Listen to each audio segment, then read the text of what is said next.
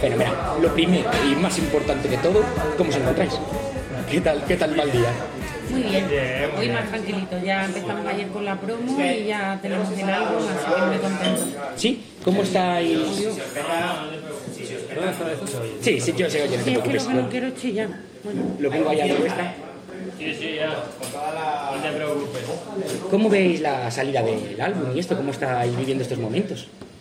Pues bien, o sea, la verdad que bien, emocionados como siempre que, que sacamos un, un trabajo y, y bueno, y recibiendo un poco el feedback de la gente y, y muy bien, muy contento. Sí, de cómo está yendo, sí. A mí la verdad es que es, un, es lo que os comentaba antes, es un disco que me ha gustado mucho, porque al final son seis canciones, eh, todas con ellas colaboraciones, y hay una de las cosas que me gusta mucho, que al final fue el fandango desde que se comentó en el 2008, siempre ha sido como muy camaleónico, como muy de entender cómo entiende la música la otra persona, e intentar acercarse a, ese- a esa concepción de la música para saber cómo lo entiende y poder desarrollarlo. Y veo que justamente en este trabajo, pero no solo en este trabajo, sino por ejemplo las últimas colaboraciones que habéis sacado con Macaco o de Pedro, funciona un poco también así, que habéis sabido conectar muy bien con vuestros amigos, con los que habéis cantado. Sí, yo creo que nosotros somos gente muy generosa. Eh, o sea, somos así en nuestras vidas y en nuestras profesiones. Y yo creo que al final el arte se engrandece mucho cuando lo puedes compartir, ¿no? Porque aprendes de otros compañeros, de otras visiones musicales, de otras propuestas, de otras voces, de otras producciones. Entonces, eh, me parece interesante eso, colaborar con gente para, para que se cree esa simbiosis y uno aprenda y el otro también aprenda de ti, ¿no? Y creo que eso es muy generoso y es muy, y es muy bonito, ¿no? Es muy interesante. La verdad que sí. ¿Qué es lo que más habéis aprendido en, en este, en estas nuevas colaboraciones, en este nuevo disco? Yo creo que eh, se han aprendido mu- muchas cosas, eh, sobre todo de la forma de trabajar de cada uno, o que es diferente, o que no hay un patrón, o sea, cada artista sigue el suyo y eso es lo que, lo que hemos aprendido, ¿no? Que hay muchas visiones diferentes de la música, muchas maneras de trabajar y, y, aprendes, ¿sabes? Aprendes de, los otros artistas, ¿no? A, ver cómo abordan una composición, cómo... Entonces eso ha sido muy enriquecedor en ese sentido. Sí, ¿cómo entienden la música? Hay una cosa que, que me gustaría saber y es cuando vosotros os conocisteis, a lo mejor antes, pero el proyecto empezó a funcionar a partir del 2008, que sacasteis vuestro primer EP. Y justamente veníais de dos mundos bastante separados. Por ejemplo, tú venías de la electrónica y sobre todo de la rehabilitación de la electrónica, entendiendo la electrónica de otros puntos, y tú venías de la copla, de, algo como mucho más puro. Y justamente eh, en el 2008, si no recuerdo si fue en Córdoba, os conocisteis y empezasteis a desarrollar un proyecto. En ese momento, cuando empezasteis ese proyecto, el Fandango a los inicios, ¿tenéis pensado continuarlo hasta el día de hoy y que tuviera tantas vidas como ha tenido? La verdad es que no. También es verdad que yo, eh, cuando tenía 15 años, o sea, yo empecé muy, muy pequeñita a cantar y cuando tenía 15 años empecé a trabajar con otros artistas de otras disciplinas que no eran solamente de, flamenco o copla. Yo ya hacía cosas con la, con la fusión de estilos. Entonces, cuando Ale y yo nos encontramos, yo también tenía ya un camino como bastante abierto y él pues bueno estaba en un momento de, stand-by con una banda que tenía anteriormente con Mojo Project y bueno eh, nos encontramos en un momento los dos en los que pues bueno pues así sucedió ¿no? las vidas se unieron mm, de muchas maneras y profesionalmente pues la verdad que lo hicimos por probar o sea no teníamos ni idea queríamos hacer un experimento algo diferente y el primer concierto que hicimos, que fue aquí en la Boca del Lobo en Madrid, vinieron nuestra familia, nuestros amigos, y nosotros no esperábamos para nada esto. Nosotros nos quedamos sorprendidos cuando veíamos que, que se empezaba a sonar el grupo y que la gente nos llamaba para ir a tocar. Y después empezamos a hacer conciertos fuera de España y empezamos a ver que el público reaccionaba de una manera muy potente. Y ya pues fuimos nosotros también dándole vueltas al proyecto, intentando mejorarlo, pero yo pienso que si nos hubieran dicho en aquel momento, hace tanto tiempo, que hoy en día íbamos a seguir viviendo la música y haciendo y teniendo ya unas carreras más consolidadas, no nos lo hubiéramos creído. Claro, es que a mí me parece muy curioso porque cuando sacasteis vuestro primer EP, no sé si ese año disteis como 50 conciertos o 60 conciertos, Sí, lo cual es eh, que tuvo muy buena recepción por parte del público porque para un grupo, aunque ya tuvieran trayectorias pasadas, pero forman con algo nuevo y además ese disco que encima es cantado en inglés, que mezcla eh, que mezcla soul, funky, disco, mezcla un poquito flamenco también. Eh, supo triunfar muy bien y supo conectar de una forma luego que habéis seguido proyectando que es como jugar con la música y jugar con los sonidos.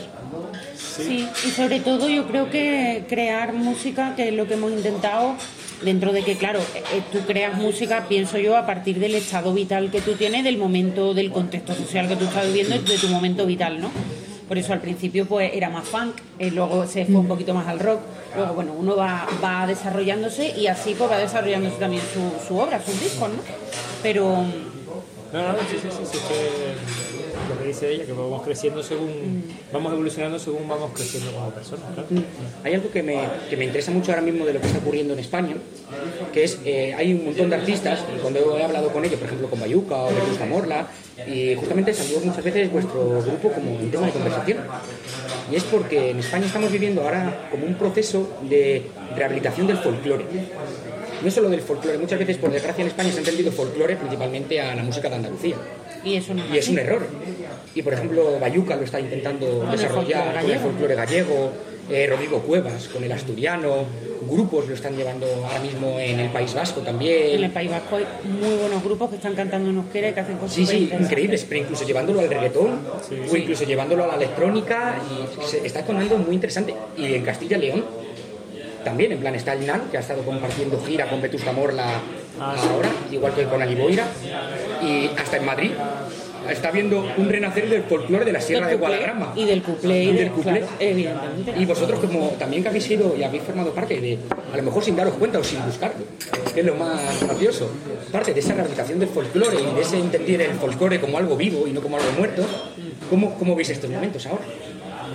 Bueno, Sí, es que son muy, eh, muy sí, es un, momen- es un momento muy bueno eso para porque eso, hay un montón de proyectos de folclore y no solo aquí en España, sino ¿no? O sea, eh, lo que se está haciendo con la cumbia colombiana En o- Latinoamérica en Latinoamérica, ¿sabes?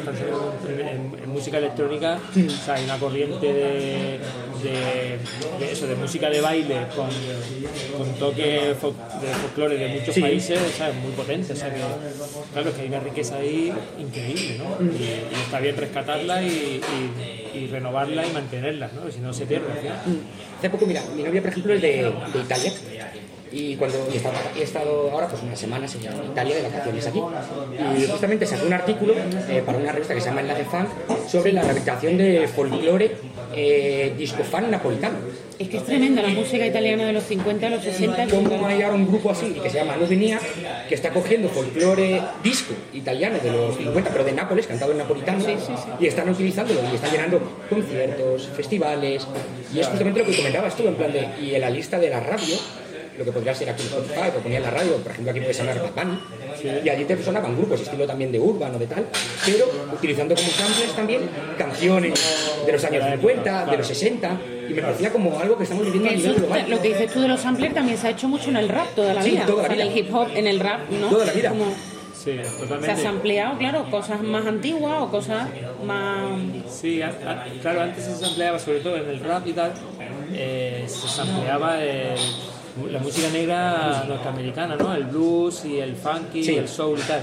Y ahora se samplea con el folclore de cada país, ¿sabes? Eh, o sea, en nuestro caso nosotros lo hacemos, ampliamos mucho de flamenco antiguo y eso, y en la electrónica pues escuchas muchas cosas eso que se amplían esos grupos lat- latinoamericanos de los 50, 60 y tal, o sea que, que ya el sampleo no deja de, o sea, no es cosa exclusiva de, de la música negra norteamericana, No, sino que se está utilizando. ya se, se- se A mí lo que me, parece más interesante de eso es rescatarlo, en pe- bajo mi punto de vista, rescatarlo en pequeñas dosis para después hacer algo que sea más contemporáneo. De esa manera lo mantienes vivo, pero tampoco estás haciendo lo que ya han hecho otros, porque lo que han hecho otros ya está hecho. Completamente. A mí lo que me gusta es ofrecer algo, por lo menos en cuanto a mi, mi perspectiva artística, es el- yo quiero hacer algo siempre que a la gente le resulte original, atractivo, que la gente no se quede indiferente, transmitir una emoción. Y, y- y hay gente que tiene una banda fantástica, que tiene unas voces fantásticas, pero que no me, no me llegan porque me parece que lo que están haciendo ya está hecho, no me... ¿Sabes? Completamente. Claro. Y no solo musicalmente, por ejemplo, en este nuevo disco, en Romances, también se hace con la letra. Es decir, se mira al pasado, pero no entendiéndolo como ahora, que hay una oleada enorme que no me gusta nada, que es mirar al pasado como forma nostálgica, como todo pasado fue mejor. Pues, por desgracia, no, en plan de, no fue el todo pasado mejor. En plan de, algunos elementos sí, pequeñitos, pero hay que vivir el presente, en mi opinión. En plan, es muy importante eso. Y creo que con esa idea también se juega en este nuevo disco de romances. Sí, de hecho hay una pequeña, hay un pequeño homenaje a Lola y Manuel, que son un- una pareja que han marcado, han marcado en Andalucía, bueno, una, en los 70 una manera de entender el flamenco bien diferente a lo que se venía haciendo a nivel lírico también, ¿no? Porque ya le hablaban al campo, o sea, a la naturaleza, le hablaban a otro, a otro tipo de cuestiones. Y ahí en, en un sonido de Iván Ferreiro hay un pequeño homenaje a la, en la forma de cantar cuando, cuando se hace el estribillo a ellos.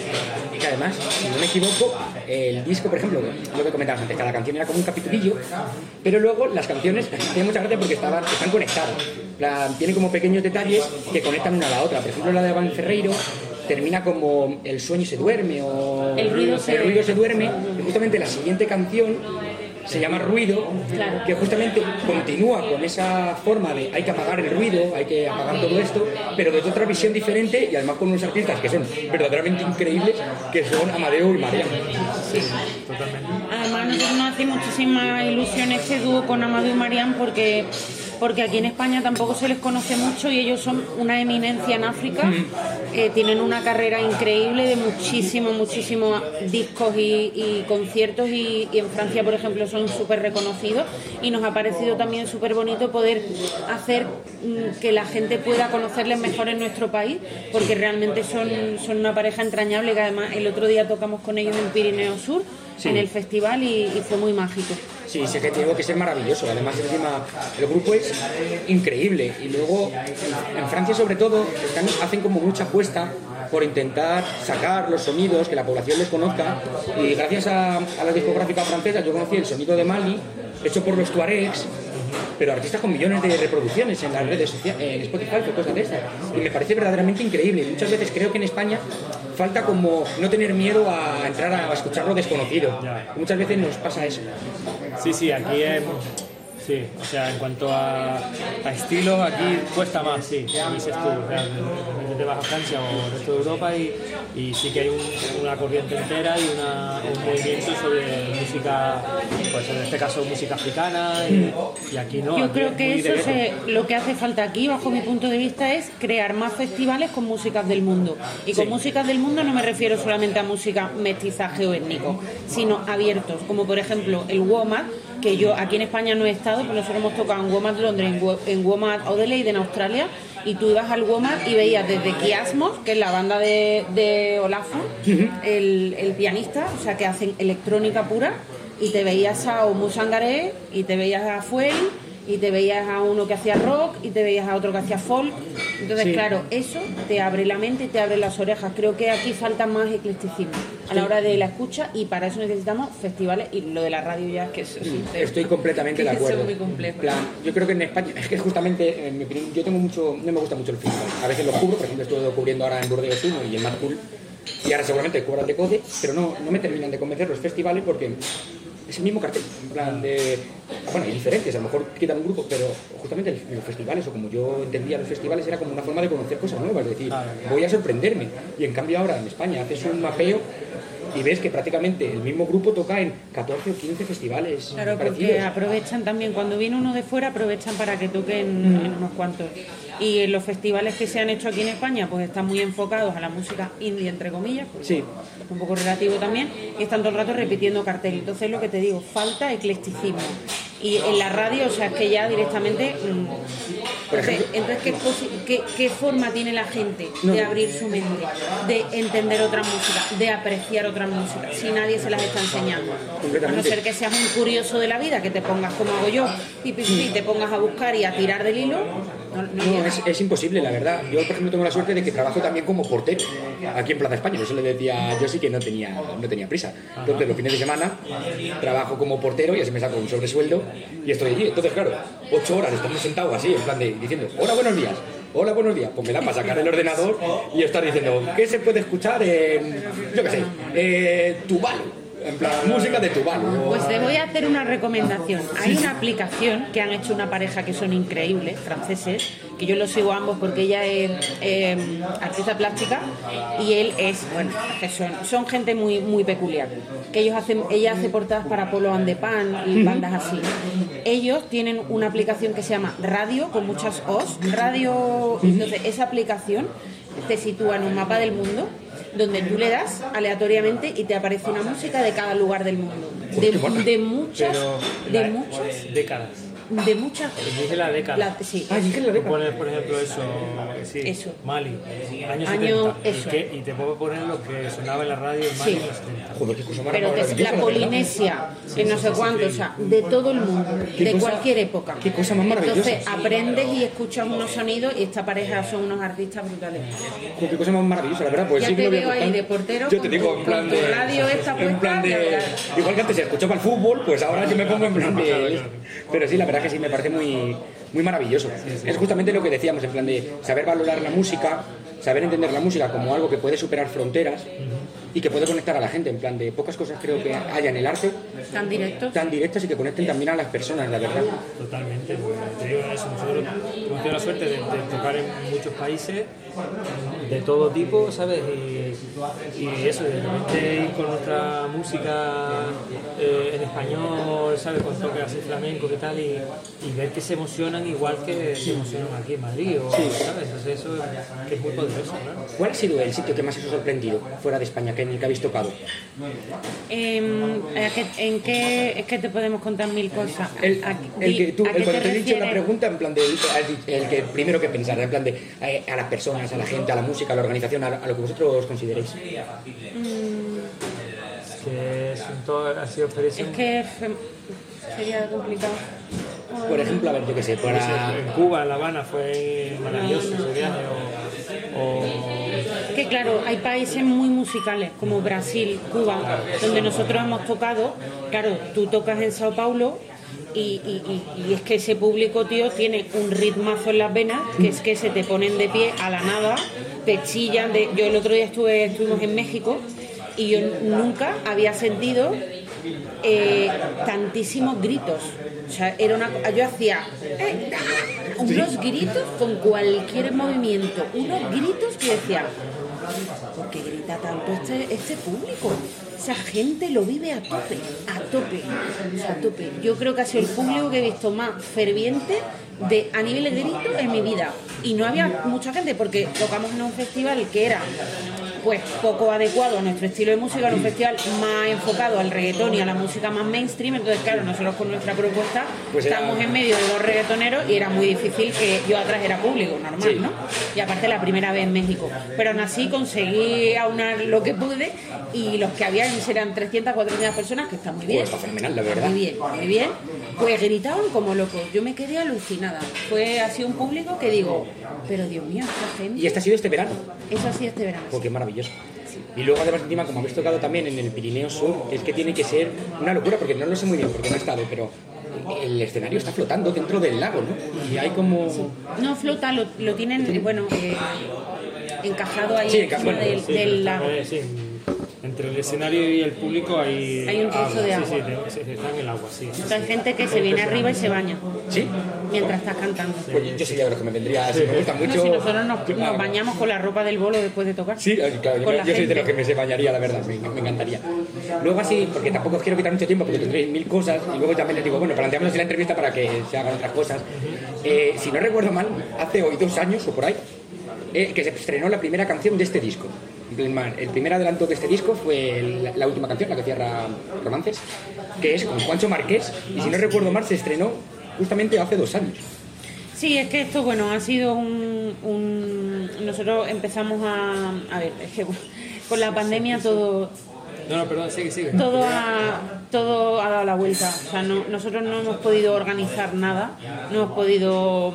eh, sea, ha, ha sido muy difícil para los músicos, por lo menos para nosotros, poder organizar cosas con intentando dar conciertos, porque tú sabes que el 98% del ingreso del músico, por no decirte el 100%, es en directo. Sí. ¿Vale? Entonces, si nosotros no tocamos, no comemos. ¿Qué pasa? Que entre que tienes que tocar porque tienes que comer e intentar hacer música, porque claro, nosotros sacamos un disco en enero antes de la pandemia eh, no, lo sacamos el 23 de enero, en marzo nos encierran, se acaba la gira, el disco eh, que fue número uno en venta, mm, que para nosotros eso fue un triunfo con el estilo de música que hacemos, pues de repente fue mm, muy triste. Y claro, dijimos, bueno, vamos a intentar darle forma a un nuevo proyecto para poder seguir haciendo música, ¿sabes? Porque al final ese disco no iba a tener el recorrido que nosotros esperábamos. Entonces, en vez de sumarnos en la tristeza y en la edad, pues dijimos, bueno, vamos a intentar componer y poquito a poco vamos a ir sacando temas. Y el de Juancho ha sido casualidad que lo hemos metido aquí porque nos ha parecido un tema que se quedó como un poco ahí en la pandemia y queríamos rescatarlo y tenerlo en romance. Claro, además es un buen tema, la verdad. Juancho Márquez siempre utiliza la. Porque también tiene una canción con la moda, que también juega con eso de quiero abandonar la ciudad, o voy a abandonar la ciudad, o... entonces también juega, es algo que tiene, es como un leitmotiv suyo, en plan, eso sería para hablarlo con él, pero es un leitmotiv. Y así por último y terminar, y cumplimos casi los 20 minutos, eh, y esta pregunta que más me gusta de, de las entrevistas es, para vosotros, ¿qué significa la música? Para mí es una manera de, de ver la vida, ¿sabes? De, de vivir la vida, ¿sabes? Cuando te dedicas a esto, eh, eso, todo lo relacionas con la música, es como una parte muy importante. Si no, si no estás escuchando música o tocando o, escribiendo, componiendo o produciendo es como que te, falta algo, ¿sabes? Entonces, para mí es algo vital el, estar rodeado de música. Sí, para mí lo mismo es algo vital, o sea, no... A veces, a veces pienso y digo, "Uf, estos pensamientos ¿no? que a veces le vienen a uno un poco terribles a la mente, ¿no? Y digo, si me quedara sorda, si me quedara muda, si me quedara, ¿sabes? Pues seguiría haciendo música. O sea, es que es una cosa que es tan vital, como dice él, que da igual lo que pase, que si estás vivo, mm, cuando uno es músico, nace músico. Eso no se hace, uno nace así. No sé si es genética o, o ambiente o ambas cosas, pero el músico para mí nace. Entonces, No puedo decir, hostia, vale, ya no quiero ser músico, voy a dedicarme a otra cosa. exactamente. ¿Sabes? Eh, Tú ya eres músico, Ya, ya. aunque no toques en un escenario delante de miles de personas. No hace falta. Tú puedes tocar en, en tu casa para tu familia, pero tú eres músico. Mi padre es músico y, y tocó con 17 años y después ya decidió dejarlo porque no quería dedicarse a eso profesionalmente para cuidar de sus hijos, ¿no? Pero, Pero eso es lo que se mantiene. pero es músico, él es músico. Y tú puedes hablar con él de cualquier música y él entiende de todo y él... Entonces al final eso es un sentimiento, ¿no? Sí. Pues ahora voy a hacer lo más difícil de todo, que es no perder el audio.